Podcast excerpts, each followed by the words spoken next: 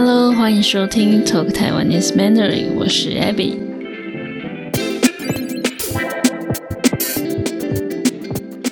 今天这集很不一样哦，很荣幸邀请到 Katrina 老师来上我的节目，跟我们分享她当华语老师和 YouTuber 十年的经验。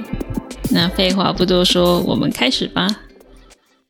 Hello，老师你好。Hello，你好，Abby 老师，对不对？对，谢谢你抽空来上我的节目。那想请老师您跟我的听众们自我介绍一下，好不好？你的听众都是外国人吗？还是有台湾人呢大部分都是外国人，好像有少数的台湾人。？OK，好，那大家好，我是 Katrina 老师，大家叫我 Katrina 就可以了。然后呢，我是 Smart Mandarin 华语通的创办人，还有老师。我教外国人中文已经有大约十年的时间了。对，那我目前呢，在 YouTube 的平台上面，还有一些社群媒体平台上面都有教外国人中文，主要是教初学者的外国人中文。那如果是高阶的学生的话呢，目前没有，但是基基本上呢，现在我是致力于教初学者的外国人学习呃中文的绘画、中文的听力、中文的生词，还有汉字，就这样子。对，嗯。嗯，对，听起来很棒。就是我也有我自己也有在 follow 老师的频道，就是很多很棒的资源，很适合初学者去看。互相互相追踪，互相对，互相对 follow，对对对，互相学习。嗯因为就是老师们的频道，其实对华语老师也是很有帮助的。因为这个圈子很小，对、呃，特别是台湾的，对不对？你 follow 一个，然后演算法就会推荐你另外一个，然后你就哦哎、诶这人是谁？对，所以这圈子其实很小，你只要认识一个，其他你就会慢慢认识，对啊，嗯，真的，对。那我是蛮好奇，就是老师当初为什么会想要教华语，还有成立这个 YouTube 的频道？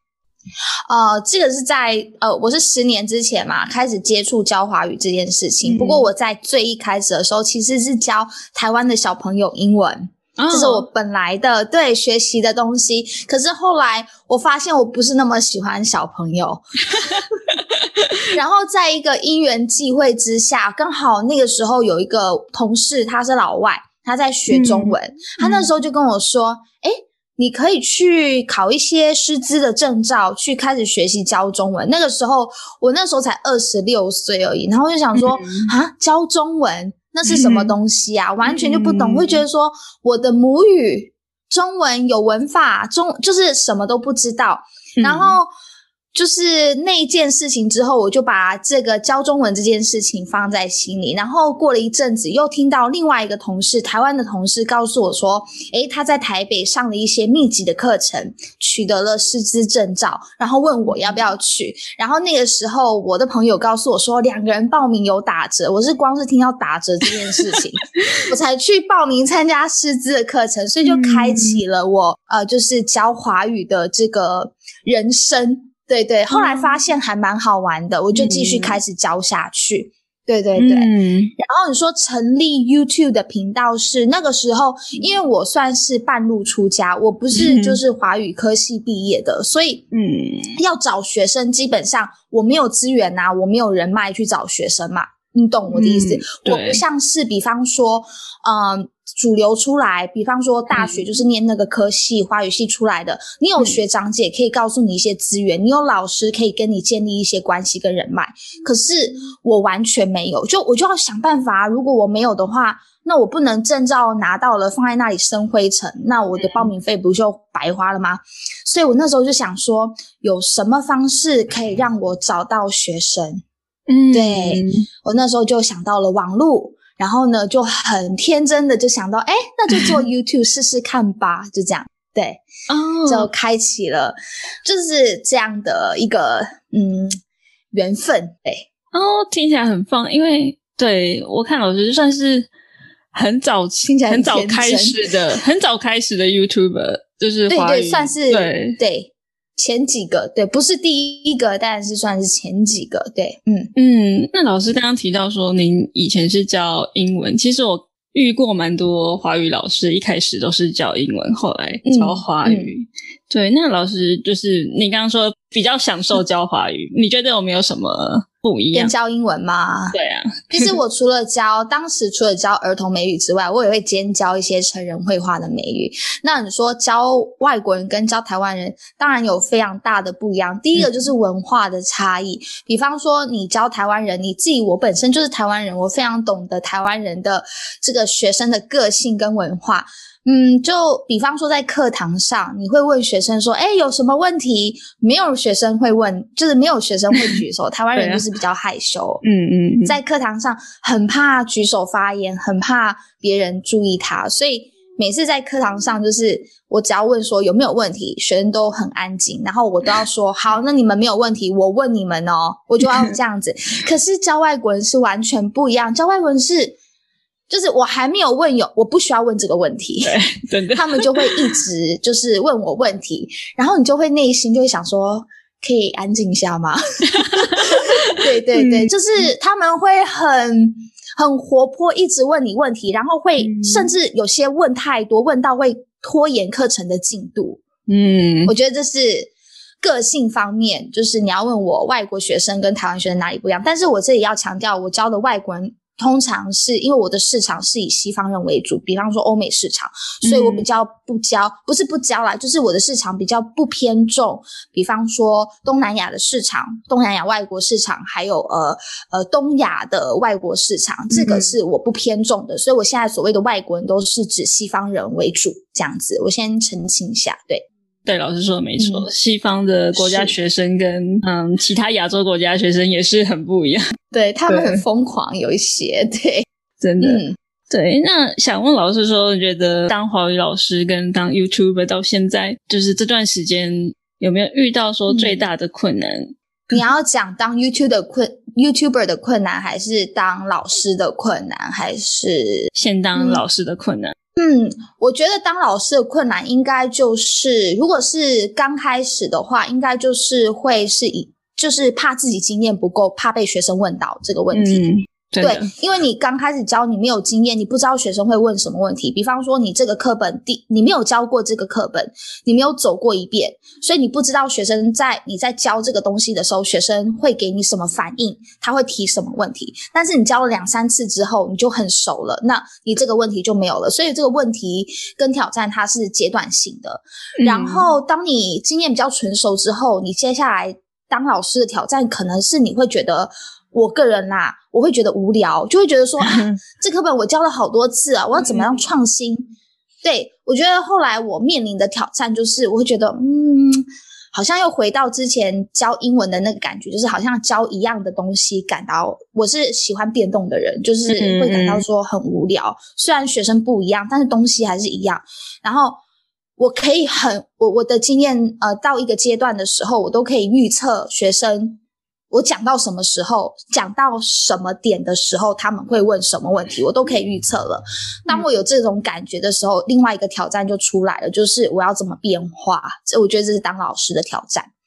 嗯嗯，当 YouTuber 的挑战，你要问是不是？对，这方面也是。我想大家也太多了，真的。给我三天时间，给我三天时间，我直接寄单清单给你，给我三天时间，可能要分三集挑战，对啊，三十集吧，真的，你再邀请我再上来，上来抱怨，哇，老师。有很多，sorry sorry，失态了失态了，没有没有没有没有。大家应该都很好奇，嗯，你当过 YouTuber 吗，Abby？嗯，你做过影片吗？不算有，我是有，主要我是做 Podcast，对，因为我懂 YouTuber 真的是不一样的东西。第一个，第一个面临就是心理方面的挑战嘛，要把自己放在一个网络世界，让所有不认识你的人看着你做一件事情，然后。第一个挑战就是心理上的压力，你不知道你东西放出去是不是会有人骂你？你知道现在骂你的人会很多嘛？现在很多酸民键盘打一打，他就回去睡觉，就留一些言。所以我觉得第一个挑战是心理上的挑战。嗯，第二个挑战是呃，这是刚开始的时候是技术方面，麦克风。你要买哪一支音音音量音质，然后 camera 你的光，然后你要打光打哪里什么的，你的背景就是你一开始的挑战一定是技术上的，还有心理上的。嗯，然后第二个，接下来当 YouTuber，接下来的挑战就是，呃，我觉得是策略上面的挑战，还有心理上面的挑战，一直都还是有。策略上挑战就是你为什么要做 YouTube？你的目的是什么？我觉得嗯这这也是一个挑战。比方说，你的目的是希望有更多学生看到你，你就必须去去想，那我每个礼拜要做什么节目，才会让人家嗯看到我，不讨厌我，喜欢我，甚至跟我联络，找我上课。哇，那很很多东西要去学习，你要学习 YouTube 的后台数字怎么看，嗯，要怎么样推这个影片，这影片的抬头要怎么写，怎么上字，就是这些全部都是挑战。然后看到被骂的时候，就是有人骂你的时候，应该怎么办？就是你被骂，可能有的有有的不是只是那种路人啊，不只是那种就是嗯学习者看了觉得你教的不好骂你，不只是这样子哦，还有同业会跑出来，就是我觉得你教的不好，哦，真的假的？会有这样子。有啊有啊，我就想说，那你教给我看啊！真的你说我教，就是会下面有有很多啊，就是我一开开始刚开始初期的时候，下面就会有人说，哦，我觉得你不应该这样教，你应该那样教，哦。或者是有人会告诉我说，你的 YouTube 频道你一句话重复太多次了，我不想听你重复那么多次，然后我就。当然，我会自己去思考说对方说的是不是对的。但是如果对方说的不是跟我的理念是不一样的，我就要自己去消化，不要去理会他们。比方说，嗯很多人跟我讲说，一直这几年来都有，不是很多啦，就是一些人跟我说，哎，你的 YouTube 的句子，你教的时候你重复太多次了，没有人需要你重复那么多次。可是我自己本身，我自己收的学生。给我的意见是，哎，老师，你是重复很多次很好。我们初学者就是需要你一直重复一个句子，别的老师都没有，别的 YouTuber 老师都没有。嗯所以这只是一个挑战，就是去做一个抉择，就是你是否要听每一个人的意见，你要怎么样决定你自己的 YouTube 的教学的风格，还有吸引的学生，就这样子。嗯哦，所以老师刚刚提到说，收到许多批评，有可能是学生或者是同业老师，我不知道他是不是老师，就在就在你的影片下面留言，这样吗？对，他就。还有是有些其他语言的老师也说，哦，我也是语言老师，我觉得你教的怎么样？哦，真的假的？不同语言也可以批评，对不对？也不是批评，我们叫做指教，有没有？OK 指教，就是说，哦，我觉得你教的怎么样？但是现在越来越少了，不知道为什么，可能被我删掉了吧？写了也没用。对，一没有开始啦我还是会看。一开始收的时候到会比较多，对不对？我不知道为什么，但是但是一直都有啦。就是说，一开始是最难过的，因为你一开嗯始、没你在做一些事情的时候，因为我是很早就开始做，所以没有人第一个没有人知道这是什么东西，第二个没有人支持你，然后你要自己去搞那些东西，然后搞出来之后，做出来之后。可能又会被指教批评，那时候心理的压力，其实我觉得很难有人会去了解啦，除非你真的有做过这一块这样子。对，嗯，对，真的上传那个影片，然后每个人都看得到，这其实是一个蛮大的压力。嗯，把自己放出去，对啊，老师刚刚也提到说，就是有些学生会说，一个句子不要重复那么多次，因为你的听众、你的观众可能是有很多不同程度，所以对程度比较高的人，他肯定觉得不要重复那么多，可能也要去抓到，就是观众到底要什么这样。但是其实我后来觉得，就是做 YouTube 做一个教学影片，它其实就是跟卖，我们把它打一个比方，就像是卖牛肉面好了。嗯可能你卖的牛肉面是川味牛肉面，你就是给饕客，就是爱吃辣的饕客，你的市场就是这一群人，所以可能有一些呃客人会跟你说，你的牛肉面太辣了，你的面条不够粗，这些东西。嗯但是只要你能够抓准，你你能够很清楚，你吸引到的是哪一群的客人，或者是学生观众，你就可以抓准那个准则。那把一些外在不必要的声音给切掉，我觉得这个很重要。嗯。你要知道你是什么样的老师，你要知道你是要帮助哪一群人，那那些不需要你帮助的人，没关系啊，他可以看别人的频道啊，那么多人可以看，对不对？他不一定要看我的，但是我很清楚，我要帮助的就是这一群人，所以我就是会比较以他们的意见为重，因为我很清楚我要帮助这些人，然后他们是我主要的对象，主要的学生的群众，这是我频道的走向。我觉得频道走向。要清楚这件事情很重要，要不然的话，一个人说一句，嗯，你会很无所适从，对对对？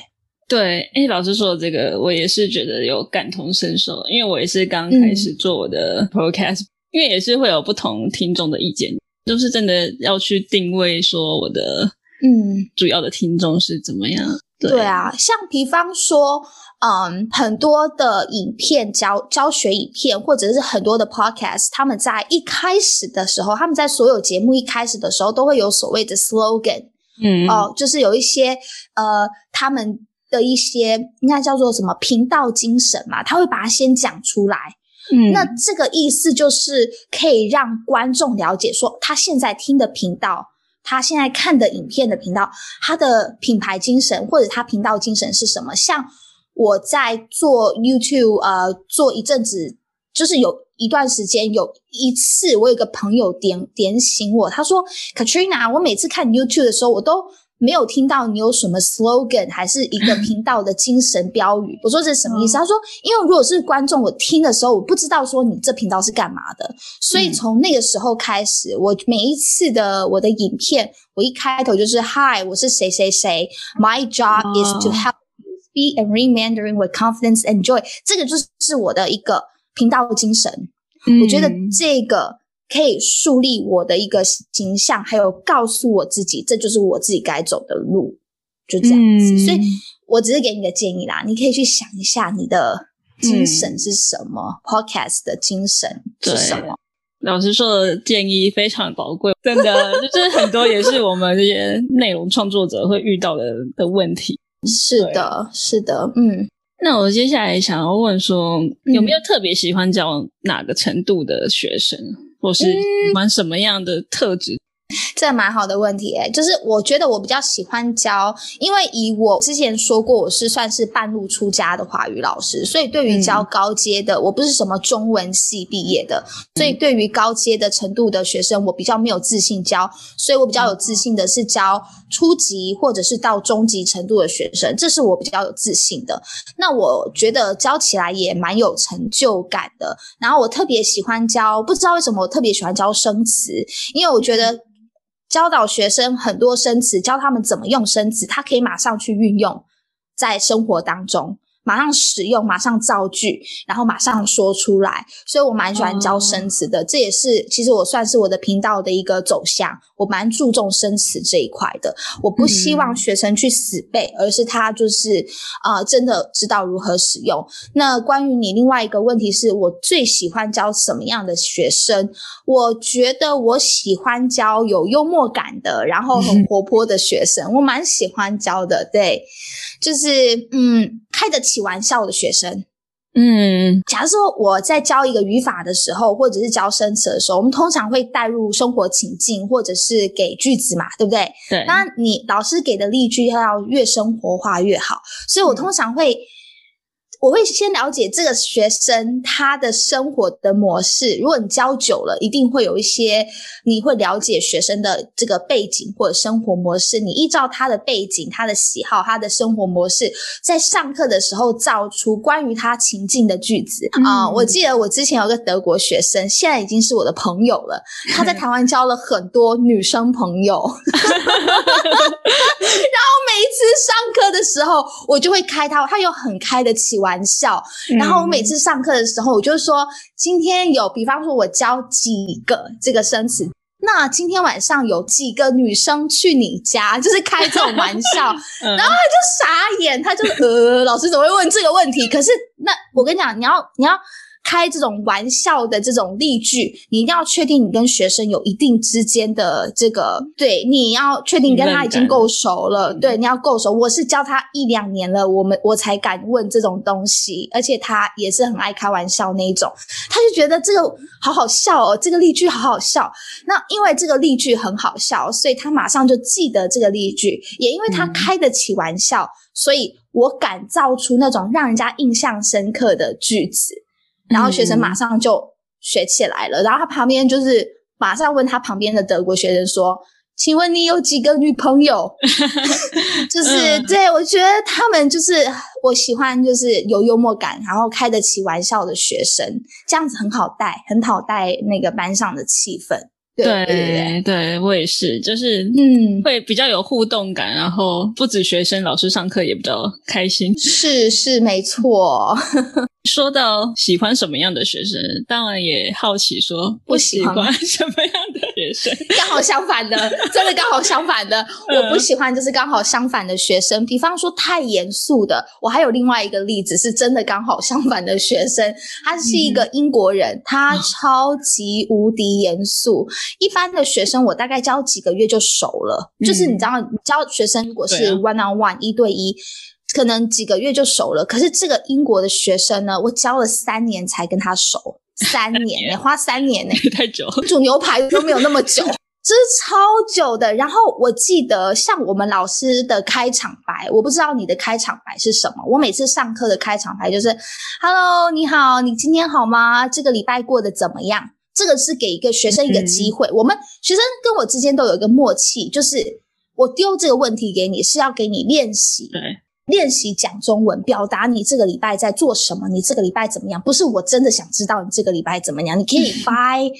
所以有学生知道这个默契之后，他会特地回去在上课之前，就是先练习，就说：“哎，老师会问我这个问题，我要先准备好，有没有？会这样吧？这是一个。”我跟学生之间的默契，可是你知道那个英国人，他就是严肃到一个。我那时候就问他说：“哎，那请问你这个周末在做什么？”然后这个英国学生用英文回我说。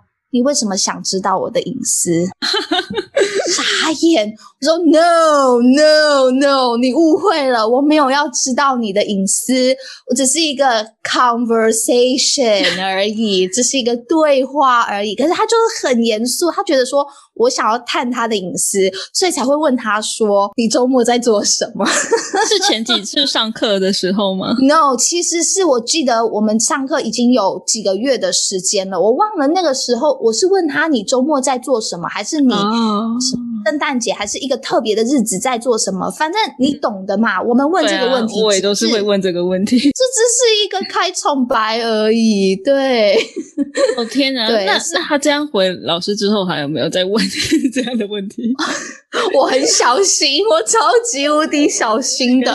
然后我就说没有，我我还是会问，但是就是经过了那一次之后，我就跟他说：“哦，你圣诞节做什么？”我就马上补一句说：“你可以不用告诉我实话，我们只是在练习中文而已。”我要加上这一句：“ 我们只是在练习中文。”你知道这个英国学生，他虽然说他怪呢，有一点怪，就是严，他有点怪怪的，有点严肃。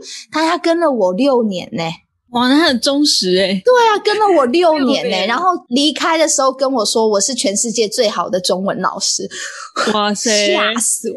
我拿到卡的时候我还回家收金一下，因为因为你知道，就是觉得说哇，这么冷冰冰，我不知道英国人都是这样吗？可能他是比较特别，那么冷冰冰的人，是是是，就那么冷冰冰的一个人，就是写了一个那么温暖的卡片，你会吓到，对。啊，最后离开的时候就搬家嘛，然后离开的时候就写了一张卡片给我，这样子。对，中间他有写卡片给我了，比方说什么圣诞节啊、教师节，他都一直都有写卡片给我，这样子。不是不好的人，就太严肃，嗯。哇，这故事很酷诶！我因为我也跟老师一样，上课我也是都会问说：“哎，今天过得怎么样？”对，但我还没遇过，小心哦！你教的还不够久啦，可能你太年轻了，你教还不够久，你之后遇到你就知道了。哦，那我可能会傻。那我，但是我就先给你打一个强心针，就是 maybe 可能有这种事情。对对对，那这样听起来，他也是他也是蛮爱你的，就是跟你跟了这么久，对，爱我这老师，爱这这个字有点重。哦，有点开玩笑，因为他很忠实，他真的很忠实，他还就是只要有身边有要学中文，当时他都会就是极力的帮我介绍这样子，对他其实是真的很忠实。虽然你说他就是很冷冰冰的，但是这六六年来，我觉得我不但是当了他的就是中文。老师，呃，带领他英文进步。你说他也不算是我不喜欢的学生，只是说我觉得这这类的学生比较难，比较难带动上课的气氛。然后我不是不喜欢，那你看中间我还帮他，你知道吗？帮他申请了他的人生的那个台湾的那个什么永久居留证哦，所以他住在我还带他去那个。政府机关，他住在台湾那时候，我教他的时候超过十年了。他说他要去申请那个有 APRC 永久居留证，还是我带他去的。哇，那对啊，我跟他一起，因为他那时候中文不够好嘛。哦，难怪他这么忠实。他买了一个礼物，后来有买一个礼物谢我这样子，因为我是没有跟他收钱嘛，我特地早起陪他去那个办公室。好笑的是，我跟他一起去的时候，那小姐还说你是他女朋友，我说不是，我是他老师，我是老师。对对对，就这样。哇，真的很酷诶！所以就是等于是算是做朋友的一个照顾，带就是对啊，你不觉得有时候中文老师有时候兼生活保姆吗？真的疑难杂症。对啊，没错没错，就是这样子。之前我在线下，我现在都转线上嘛。以前在线下教中文的时候，遇到的一些比较有趣的事情。嗯，对，这可能是要面对面比较会遇到的事情，那面对面才会，你才会可以跟他办那个永久居留。对啊，对啊。那最后就是想问老师，有没有一些就是在做 YouTube 或是做华语教学中，有没有什么特别或是好笑的事可以跟我们分享？我觉得刚刚的就蛮好笑。那个，对啊，我觉得就是呃，我觉得那个德国的学生很好笑，那个英国的学生也也是他的反应也是比较出其不意。然后呃，我觉得好像同一个德国学生，现在是我的朋友。那个时候我有一个教室，我有个实体的小教室教中文。嗯，然后那个德国学生他就是要来上课，那时候大概是晚上，我们课是晚上八点八点半的时候。然后他上课之前就是传了一个讯息告诉我说：“老师，我今天要去上课，但是我要带一个特别的人。”然后我就说：“哎，你可以跟我讲是谁？因为我们教室不能随便让人家进来。”他说：“ 我要带我的女朋友一起来。”然后我就。呃，可是他说他们已经在路上了，你知道吗？你就觉得啊，这个我说，那你女朋友要干嘛？我们教室呃位置是在市区，我们上课一个小时，你要不要请她这一个小时就到外面咖啡厅坐一坐、逛一逛？他说没有，我女朋友想要知道就是我上课的情况怎么样。他想说好吧，好，很奇怪吧？很奇怪吧？这也不算是有趣的事情。你不觉得奇怪的事情怎么都发生在我身上吗？有就很怪，十年的经验真的是什么都会遇到。对啊，就很怪。还好我们不是录 video，是 podcast，我可以一直翻白眼。对，这样我知道。然后 对，然后那个他女朋友就坐在旁边，然后就是看着我上课。那时候是我觉得。是比较特别的经验，就是竟然有人就是带女朋友来，而且他女朋友是台湾人哦。然后上完课，他女朋友还跟我说：“啊，我不知道教中，因为他是一般的台湾人，就是上班族这样子。”他说：“我不知道教中文，外国人中文是这样教哦，原来也有文法什么的。”后来妙的是，他女朋友跟我变成朋友，有没有妙？真的吗？是聊开了吗？是聊开了，然后我们就交换 line，然后就变成朋友。然后更妙的是，我现在讲的事情都大概是我今天想，大概是六年前的事情哦。我现在讲的是大概六年前的事情。嗯，后来他们俩分手了，他女朋友还打电话找我哭，有没有觉得很好笑？而且太搞笑，他女朋友打电话找我哭，跟我 complain 抱怨的同时，我还同时教这个学生，但是我要公私分明。对啊，就是我要上课的时候，我要假装什么都不知道。然后就是要很，就是上课，有时候就是老师实体课程老师，尤其是一对一老师，常遇到问题就是，呃，就是跟学生有时候界限的问题，可能自己要掌握，要画清楚。如果界限没有画清楚的话，有时候会搞到公私不分。那如果没事还好，有事的话就有点麻烦了，这老师要自己注意一下。对，嗯，但是我是处理的很好，就他们分手了，我就各自跟他们当朋友，就这样子，啊，OK，我不搅和在一起，上课就是上课，朋友就是朋友，就是这样子。对对对对，哦，这个经验嗯也是够特别，也够好笑。你没有吗？哦，我是说那带女朋友来上课这件事情。啊我讲的应该你都还没遇过吧？我觉得。哦，我大部分都做线上。但是你没有学生失恋的时候上课心情很不好吗？我之前就是有一次上课，一个另外一个学生，他也是德国人，不好意思，刚好他是刚失恋。我说那你可以不要来上课，我们请假一次。他说不，中文课很重要。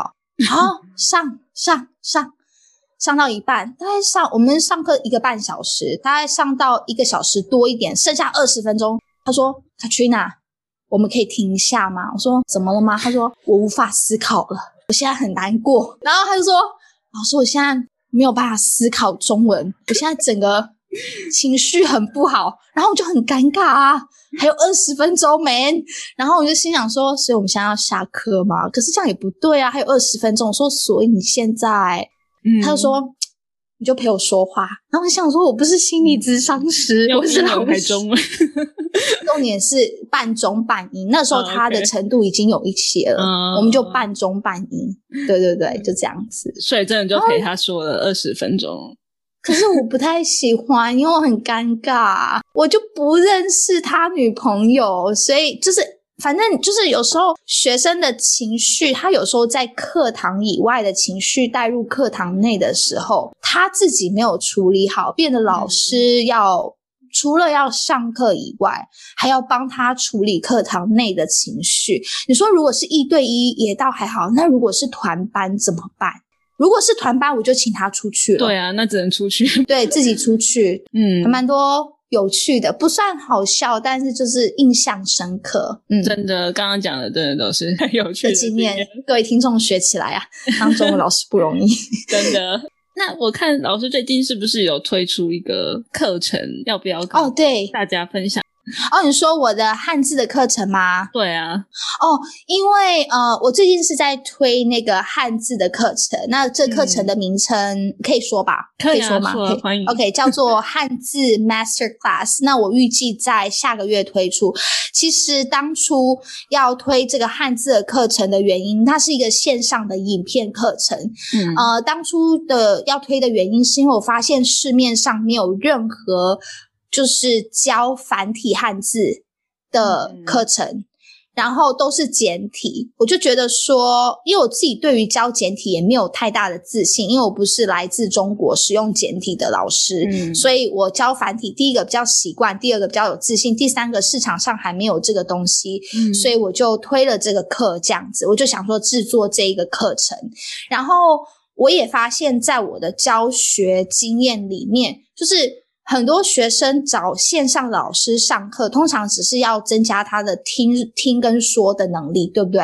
对啊，对啊，很少你在线上课程还加上教汉字吧，比较难，比较。难，因为时间不够，对不对？对啊，所以其实我认为，就是汉字的学习，其实它其实是比较静态的学习，它不需要像口说一样，你不需要一个人这样跟你练习，你自己自己默默在家学就可以了。所以我觉得汉字的课程是很适合做线上影片课程的，学生在家里自己学，嗯，有问题线上问老师，没问题就是去记嘛，去学，就这样子。嗯，那你说口说的课程的话，你有大部分的人还是认为需要一个老师去沟通，但是汉字的课程没有这问题，所以我就推了这个，就是决定去制作这个课程。那这个课程呢，主要是在教学生认识六百个以上生活的繁体字，嗯，六百个以上。比方说，他去点珍珠奶茶的时候，他至少看得懂“去冰”这两个字，啊，少冰。对啊，对，或者是奶茶，他要看得懂，他不需要看得懂整个菜单，但是他要看得懂，比方说汤跟面加起来就是汤面，他知道说、哦，我点的这个就是有汤跟有面，至少 keyword 他要看得到，嗯看得懂这样子。这个是课程的很大的一个目的。那因为很多人害怕学习汉字，所以我也不去勉强说这个课要让他们大到多厉害，只要能够应付生活就好。未来他们有更大的兴趣，线上有很多更多的一个东西，他们可以自己再去个人自己决定要不要继续精进这一方面嘛。听起来是很实用的课程，尤其是对初级或者是中级对汉字还不熟的学生。对啊，而且老师也可以省很多时间，上课的时候就不用再花时间教汉字，因为学生已经会认了。对啊，对啊，对啊，哎，这个是很棒，对老师其实也很有帮助，可以推。对我做了一年呢，这个课。对对对，应该很 很难，汉字都是蛮困难，很累。对对对。有机会我们私下还可以交流交流，对对对，好，对，谢老师今天的分享，听到很多有趣的故事，不管是感谢你，感谢，对啊，有什么我觉得都可以分享啊。那如果你愿意的话，你也可以来上我的 YouTube 一起做直播，可以啊，听起来吗？可以吗？好，我们私下 私下联系哦，我是认真的哦，私下联系，对对对，感谢你，感谢，开心跟你聊天。好，谢谢，拜拜，拜拜，谢谢你收听到最后。不知道你是不是跟我一样学到很多呢？别忘了，你可以去我的网站看文字稿。欢迎你到我的 IG、Facebook、YouTube 追踪我。如果你喜欢我的节目，欢迎到 Patreon 赞助我，请我喝咖啡，也帮助我做更多节目给你听。我们下次见喽，拜拜。